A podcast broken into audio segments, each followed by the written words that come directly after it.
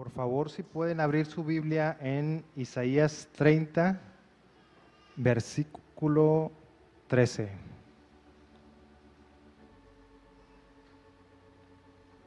Isaías 30, verso 13.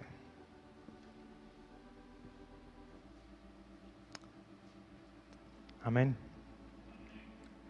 Dice, por tanto os será este pecado como grieta que amenaza ruina, extendiéndose en una pared elevada cuya caída viene súbita y repentinamente.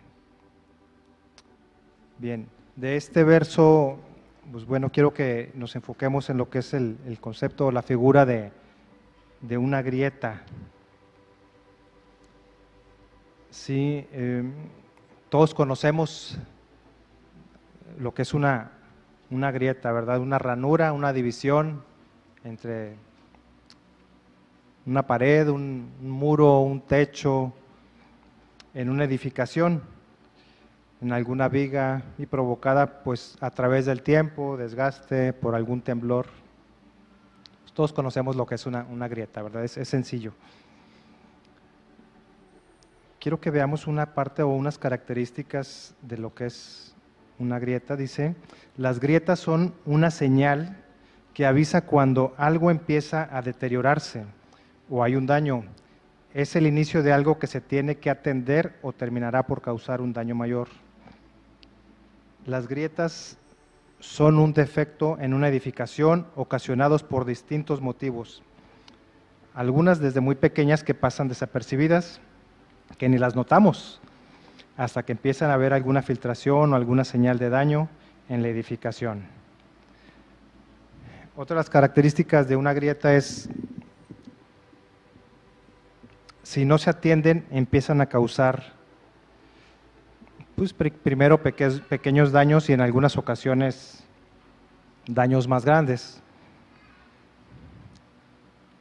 Algunas grietas más pronunciadas amenazan con debilitar o destruir una edificación. Me llamaba la atención que hay grietas que están vivas y creciendo. Se hacen cada vez más grandes y es importante ver cómo y a qué velocidad van creciendo. No soy experto en grietas, hermanos. Hay muchos hermanos aquí que, saben de construcción, pero son unas de las características que, yo veía en lo que es una, grieta. Ahora, el Señor me, me mostraba y como cristianos somos una morada del Señor, donde Él viene y habita. No quisiéramos que en nuestra morada hubiera una grieta, ¿verdad? Ya con en el entendido de, las características que vimos que tiene una grieta. No quisiéramos que nuestra morada lo, lo tuviera. Debemos de, de interesarnos en conservar en buen estado nuestra morada, preocuparnos por lo que está pasando en nuestra morada, que permanezca en buen estado que lo que el Señor deposite en nuestro corazón, en, esta morada donde Él habita, no se pierda por causa de una grieta, sobre todo una grieta no, no atendida, y comencemos a perder la bendición de Dios en nuestro corazón. Pidamos al Señor que, que nos examine, que examine nuestro corazón y estemos alertas a cualquier tipo de grieta que se pueda empezar a, manifestar en nuestro corazón, que pueda, que empiece a formarse. El Salmo 26.2 dice, escudriñame, oh Jehová, y pruébame, examina mis íntimos pensamientos y mi corazón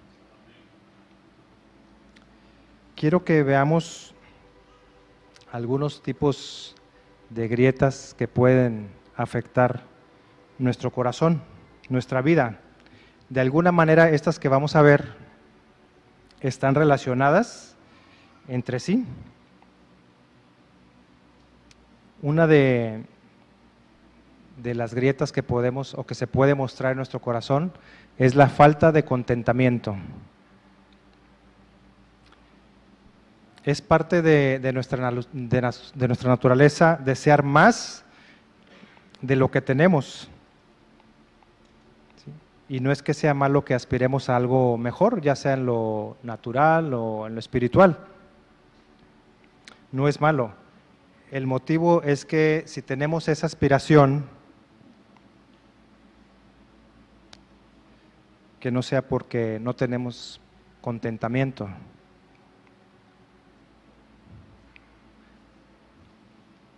A veces puede ser que ni nos damos cuenta que no, que no tenemos ese contentamiento o que tenemos descontento, por decirlo de alguna manera. De la mano de, de la falta de contentamiento o junto con eso, se desencadenan otras actitudes que pudiéramos llamar otras grietas desencadenadas de esa actitud de la falta de contentamiento. La falta de contentamiento nos lleva a no valorar lo que tenemos a nuestro alcance y a nuestro alrededor, lo que Dios nos ha provisto hasta este momento en todos los sentidos, espiritual, material, en la familia. Lo primero que surge cuando hay falta de contentamiento es una frase, ay, si tuviera, y pongámosle el nombre que queramos si tuviera otro trabajo, si tuviera otro carro, si tuviera otra casa. Y eso es una señal de que hay falta de contentamiento en nuestro corazón. Tendemos a pensar que, un cambio para obtener lo que anhelamos nos traerá satisfacción y contentamiento. Creemos que, ay, bueno, si yo tuviera esto, ahora sí ya, ya no voy a estar descontento y va a llegar el contentamiento a, mi corazón. Y no siempre es así, hermanos. En lo espiritual, ¿cómo pudiéramos eh, pensar, o en nuestra caminata, esa falta de contentamiento? pudiéramos pensar, no sé, aquí por ejemplo en la iglesia, ay, si tuviéramos otras actividades, ay, si tuviéramos más cultos, ay, si tuviéramos más transmisiones, que, cuando las teníamos, que no había servicios en la iglesia por, el tema de, la pandemia, había transmisiones y, hay quienes anhelaban estar en un culto presencial, sí, se bendecían por, por, una transmisión, pero, pero decían, bueno, que, lleguen los cultos, ya, ya que lleguen. Y llegaron los cultos y luego, bueno, pues mejor que me lo pongan por transmisión. Es, es parte, es un ejemplo nada más, hermanos. Lo digo hablando en, mi caso. Es, para mí este mensaje, hermanos aprendamos a, tener contentamiento. Vemos que Pablo dice en Filipenses 4:10, menciona que aprendió a contentarse. Si vamos por favor a Filipenses 4:10.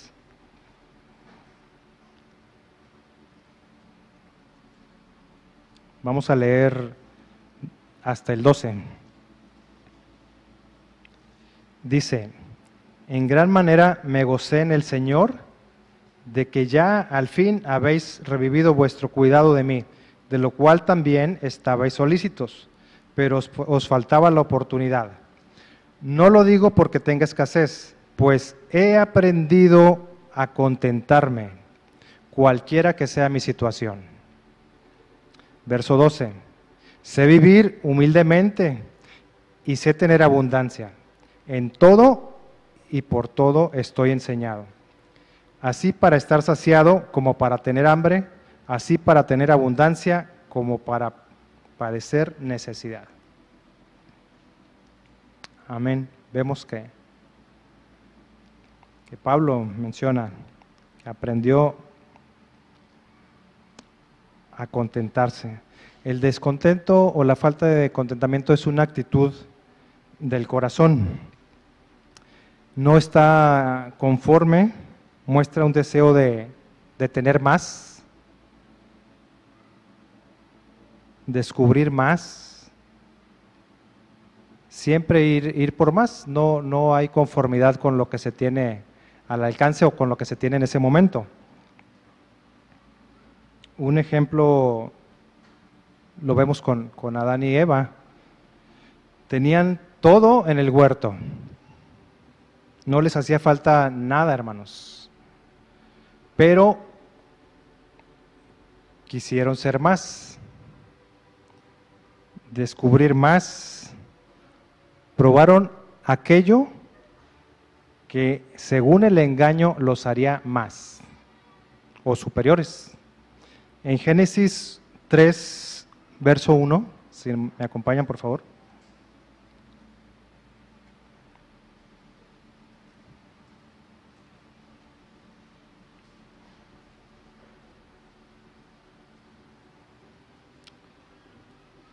Dice,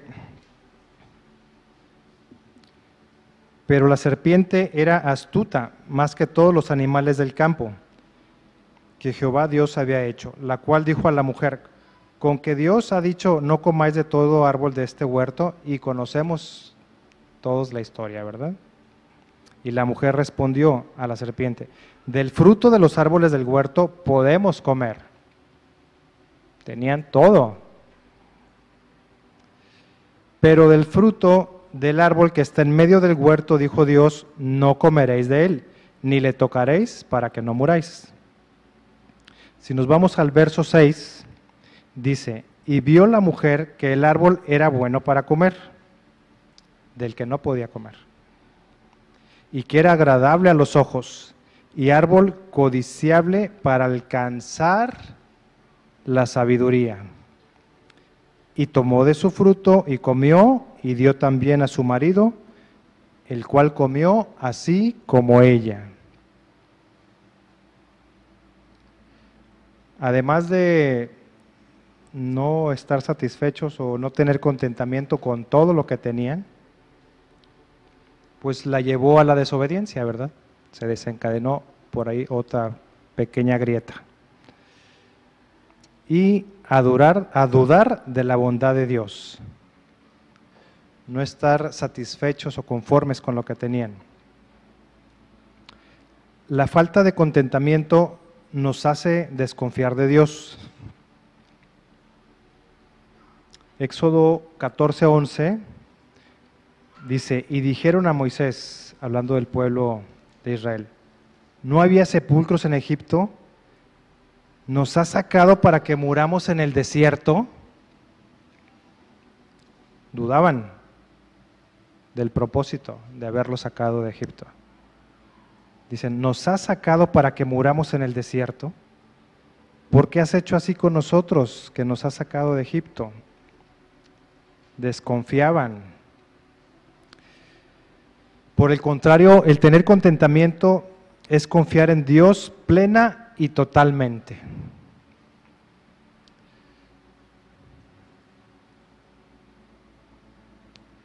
Si vemos en, y regresamos un poco a Filipenses 4:12, donde Pablo dice, sé vivir humildemente y sé tener en abundancia. En todo y por todo estoy enseñado, así para estar saciado como para tener hambre así para tener abundancia como para padecer necesidad. Ya lo leíamos. Todo lo puedo en Cristo que me fortalece. En otras palabras, Él es mi fortaleza, Él es mi confianza. Pablo tenía contentamiento y aquí lo estaba manifestando.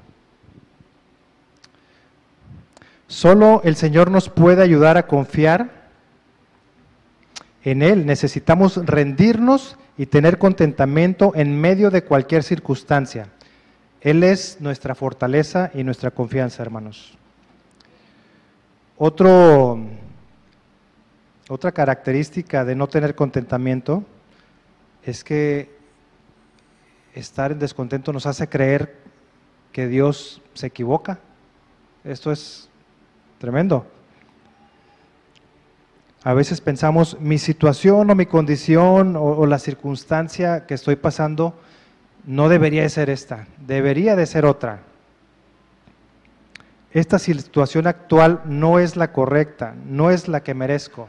Pudiera ser la actitud de alguien que está en descontento y piensa que Dios se equivoca. Solo estaré contento cuando cambie mi situación, pudiera pensar. El descontento nos hace centrarnos en lo que no tenemos. Hacemos a un lado lo que tenemos alrededor y, la verdad es que somos muy bendecidos, hermanos, en todos los sentidos. Eh, hemos visto la mano del Señor en este tiempo que ha habido de más de un año de prueba, tal vez algunos con sin trabajo, otros con trabajo, pero el Señor ha sido fiel con cada uno de nosotros, tanto en las cosas materiales como en lo espiritual. Recibimos eh, alimento, ¿verdad? lo comentaba ahorita en el tiempo que estuvimos de resguardo o de cuarentena, recibimos mucho alimento espiritual. Yo me ponía a pensar y solo en un mes había transmisiones diarias, lunes a viernes. Dos meses, dos meses hubo transmisiones diarias, lunes a viernes, estamos hablando que son cerca de 20, 22 mensajes en un mes. Si fueron dos meses, son más de 40 mensajes. En un mes no tenemos más de 20 mensajes en condiciones normales de servicios, hermanos. Entonces, hemos sido muy bendecidos tanto en la provisión material como en la provisión espiritual, aún en este tiempo que ha sido difícil.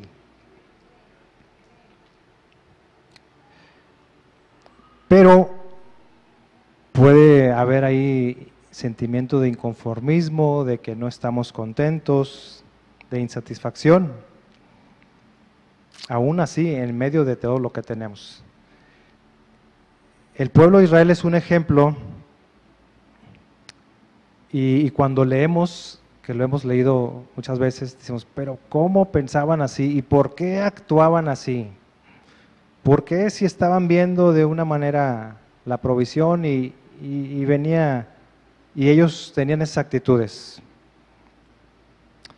Eh, ¿Habrá diferencia nosotros contra el, el pueblo de Israel, hermanos? El Señor espera una actitud diferente en nosotros. La queja es otra característica, otra grieta que se desencadena, de no tener contentamiento. Y como hijos de Dios que somos, cuando hay queja, ¿contra quién es la queja? Contra Dios.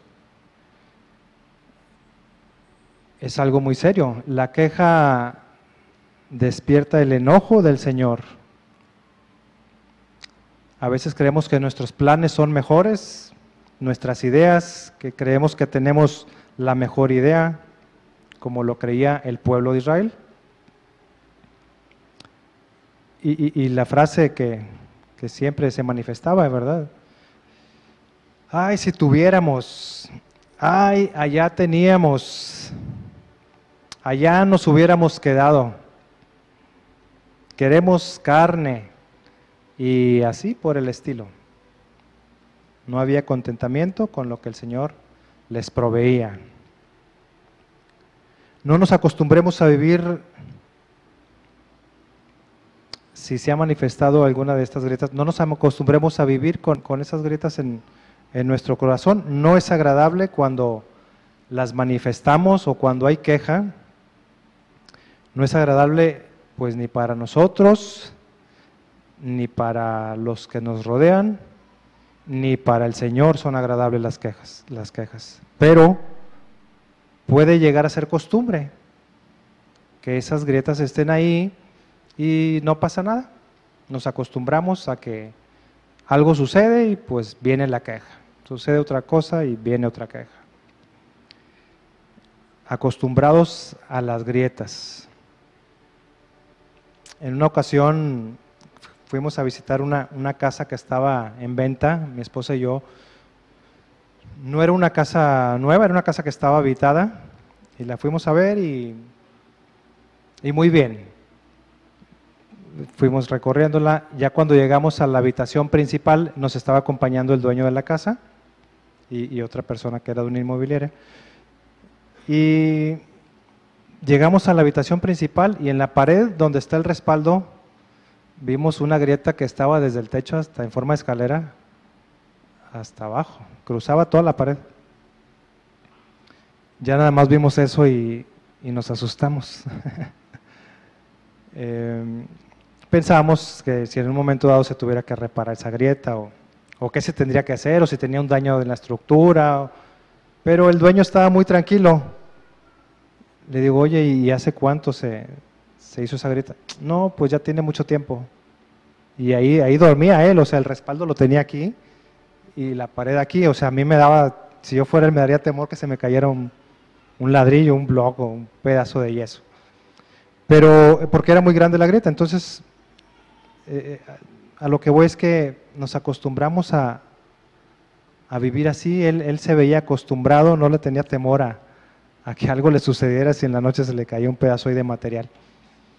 Que no suceda con nosotros igual, que si por ahí estamos manifestando se empieza a mostrar alguna actitud, que no nos vayamos acostumbrando, que no sea normal en nuestras vidas, hermanos. La queja la motiva el descontentamiento o no estar contentos. Muchas veces cuando hay queja queremos justificarla con argumentos acomodados a nuestra manera. ¿Sí? Cuando una queja ya se, se manifiesta, se expresa, es porque ya estaba ahí desde tiempo antes en el corazón, hermanos. No se manifestó nada más así de pronto ya había algo y se manifestó una queja. Veíamos que la queja no le agrada al Señor, le disgusta, nos separa de Dios, no es agradable para Él la queja. En números 11.1, si, podemos ir ahí por favor.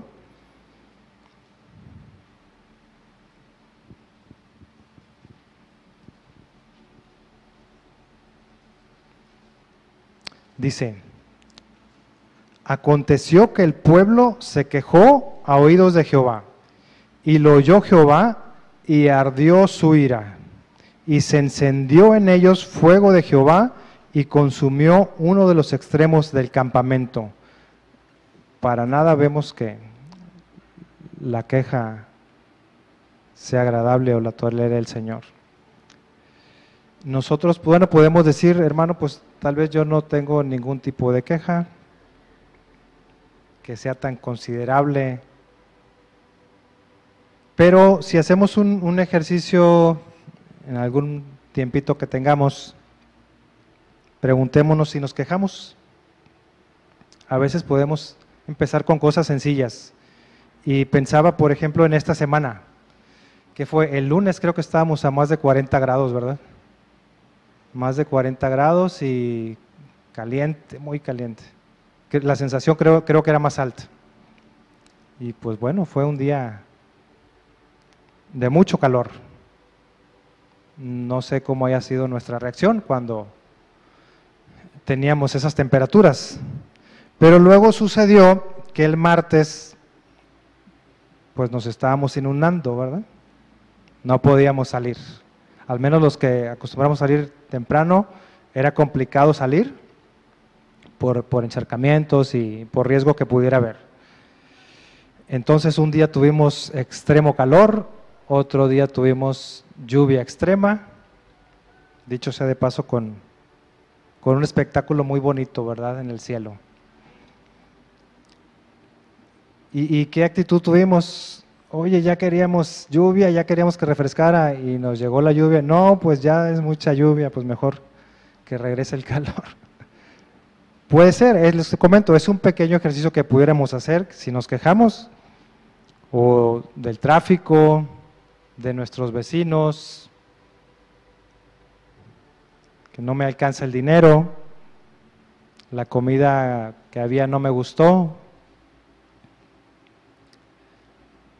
Tal vez nos quejamos, bueno, he escuchado que, hay quejas del clima hasta de, se quejan de los que dan los pronósticos del clima, como si ellos tuvieran la culpa. pero, pero hay queja, ¿verdad? Entonces, este es un pequeño ejercicio que podemos hacer en cosas sencillas y poder saber si, si ha habido queja en nuestro corazón.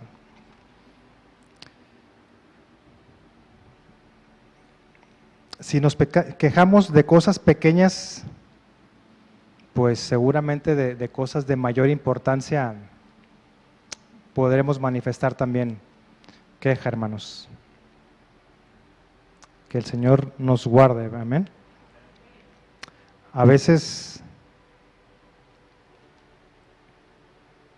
hasta pedimos una explicación de, del motivo de, de nuestra queja por cosas que no nos gustan y por qué, y por qué hiciste esto y por qué lo otro y por qué se estacionó el vecino aquí. y pedimos explicaciones, ¿verdad? Son reacciones que tenemos. Hay, hay tres puntos o, tres áreas donde se puede concentrar un poco, un poco más la, la queja.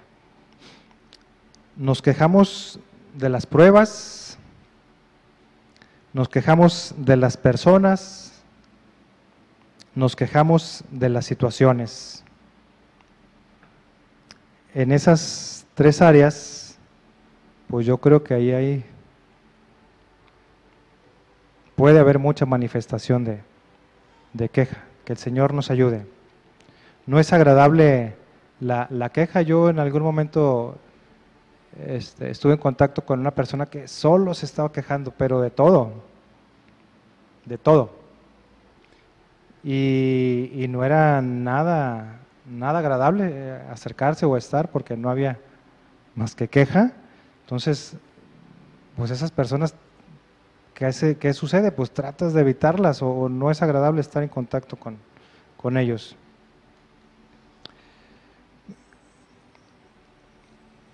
Si nos damos una idea de cómo se escucha la queja, podemos ver en Éxodo 14, 11.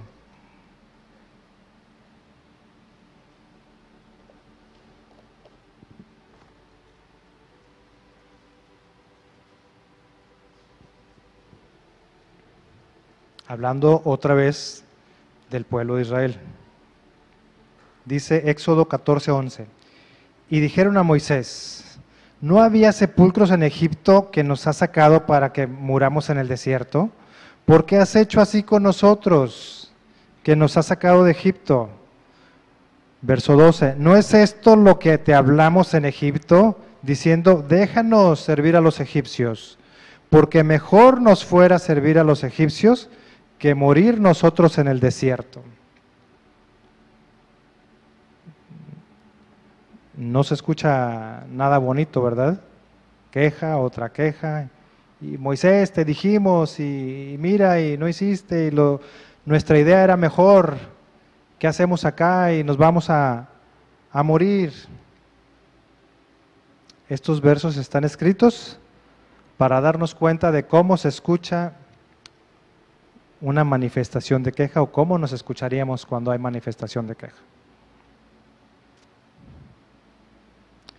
Eh, cuando perdemos lo que creemos que es nuestra seguridad o, nuestra estabilidad, se puede manifestar una queja y brota.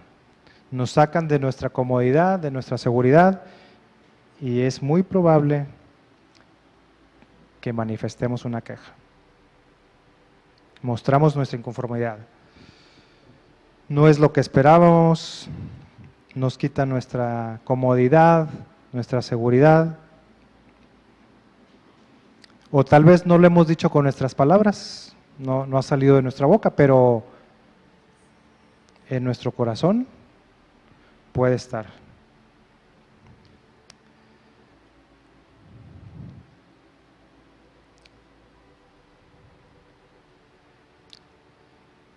La queja y la falta de contentamiento nos hace perder la razón.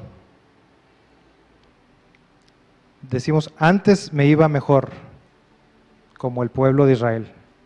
Si regresamos a números 11.4,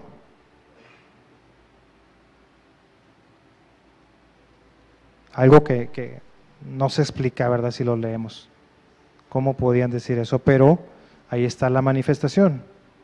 Números 11.4 dice, y la gente extranjera que se mezcló con ellos tuvo un vivo deseo. Y los hijos de Israel también volvieron a llorar y dijeron, ¿quién nos diera comer carne? Nos acordamos del pescado que comíamos en Egipto, de balde, de los pepinos, los melones, los puerros, las cebollas y los ajos. Y ahora nuestra alma se seca, pues nada sino este maná ven nuestros ojos. extrañaban su, su falsa comodidad, ¿verdad? Su falsa seguridad. ¿Será que podremos reaccionar así si nos llega una prueba a nuestra vida? Que extrañaremos la comodidad que teníamos, los gustos que nos permitíamos, que estábamos más cómodos así, Señor, antes de la prueba ¿por qué nos la mandaste? Pero sabemos que las pruebas son para bendición nuestra, están diseñadas para bendición nuestra, los cambios y las pruebas. Y para nuestro crecimiento, para nuestro bien. Así que hermanos, aunque no las entendamos, no pongamos resistencia. Amén. Están diseñadas con un propósito por parte de nuestro Dios. Cuando venga la, la queja, perdón, la prueba, resistamos la queja. Tal vez si, si hacemos un alto y nos llegó una prueba y puede venir una manifestación de, de queja, hagamos un alto. Decían antes, ¿verdad? Cuenta hasta 10 o hasta 100 si es necesario. y evitemos dar una queja. Hay, hay, un tiempo ahí para poder este, decidir si nos vamos a quejar o no nos vamos a quejar, que escojamos no quejarnos, hermanos. Ya con eso estaremos dando un paso con la ayuda del Señor.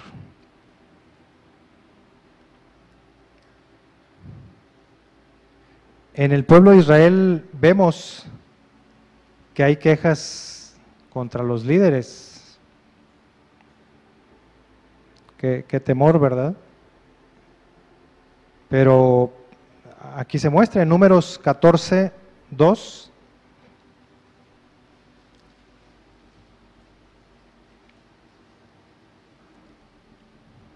Dice, y se quejaron contra Moisés y contra Aarón todos los hijos de Israel. Y les dijo toda la multitud, ojalá muriéramos en la tierra de Egipto, o en este desierto, ojalá muriéramos.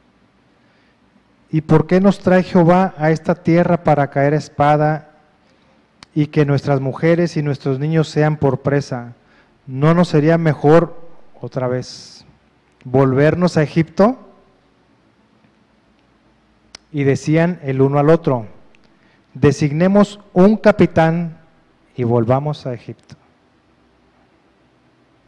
Hermanos, ya querían poner a alguien para que se hiciera lo que ellos consideraban que era mejor. Que decían su, su líder no satisface lo que ellos quieren. Qué tremendo y qué temor el Señor nos libre de quejarnos contra los líderes o contra nuestros pastores o con quien está en liderazgo por encima de nosotros. Pidamos al Señor ojos para ver por su espíritu y que podamos ver de otra manera. Dice también en Éxodo 17.2, igual la queja contra los líderes. Éxodo 17.2. Y altercó el pueblo con Moisés y dijeron, danos agua para que bebamos. Y Moisés les dijo, ¿por qué altercáis conmigo? ¿Por qué tentáis a Jehová? Altercar, discutir, ¿verdad? El pueblo llegó exigiendo que el Señor no permita esa actitud en nuestros corazones, que nos libre, que hablemos de esa manera. Dice el verso, ¿por qué tentáis a Jehová? El Señor está atento a lo que hacemos, a lo que decimos. Él está escuchando. Lo que decimos no se queda entre nosotros o al que se lo dije, al que le manifesté o al que le mostré. No se queda ahí. Dios todo lo escucha hasta los pensamientos más escondidos, Él los ve. Los... Que el Señor nos libre, ¿verdad? De estas grietas que vemos en la falta de contentamiento y que de ahí se derivan otras grietas como queja, murmuración, falta de gratitud, entre, entre otras. Pero hermanos, tenemos la oportunidad de, no quejarnos.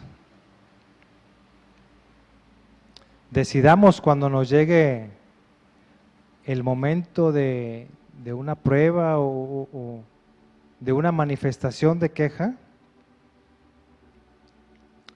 que nos detengamos y pensemos, ¿nos quejamos? ¿Me quejo o seré agradecido? que seamos agradecidos, que esa sea la actitud que debamos elegir, rechazar la queja, la murmuración, la falta de contentamiento. Escojamos la actitud que agrade al Señor. Hagamos todo lo posible por no quejarnos. Y algo importante,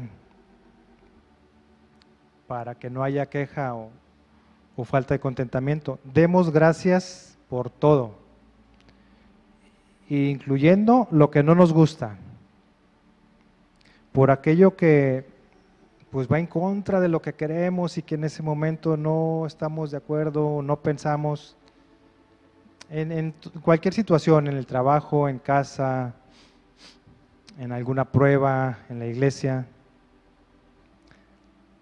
La única opción para cambiar estas actitudes es dar gracias, hermanos. Es la clave que tenemos. Efesios 5:20 dice, dando siempre, dando siempre gracias por todo al Dios y Padre en el nombre de nuestro Señor Jesucristo. Dice siempre. Y gracias por todo. No queda nada, ¿verdad? Por lo que no debamos de dar gracias.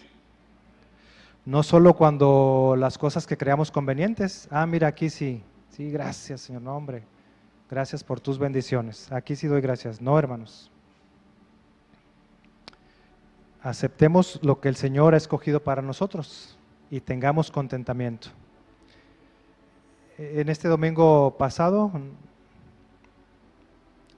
nuestro pastor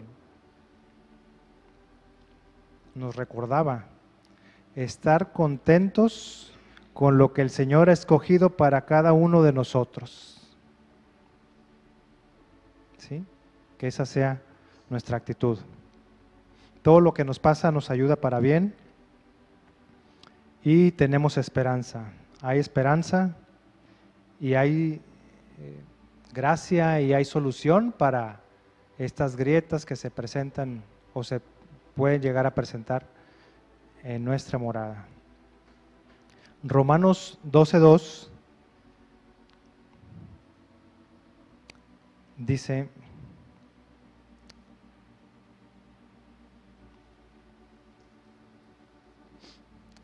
pensando en, lo que sería una solución para, para estas actitudes, dice, no os conforméis a este siglo, sino transformaos por medio de la renovación de vuestro entendimiento para que comprobéis cuál sea la buena voluntad de Dios, agradable y perfecta. Dice, no os conforméis a este siglo, no nos identifiquemos con lo que este mundo hace. A eso se refiere, no nos conformemos a este siglo. ¿Y, y qué es lo que hace el mundo, hermanos? Lo que acabamos de ver, ¿verdad? No hay contentamiento, hay queja, hay murmuración, exige, reclama, denuncia, pide que no te quedes callado. No os conforméis a este siglo. No nos identifiquemos con lo que este mundo, con la corriente de este mundo. Seamos transformados a ser diferentes a lo que este mundo ofrece o a lo que somos. Ser renovados en el Señor. Hay esperanza en nuestro Dios, hermanos. Amén. Dios les bendiga.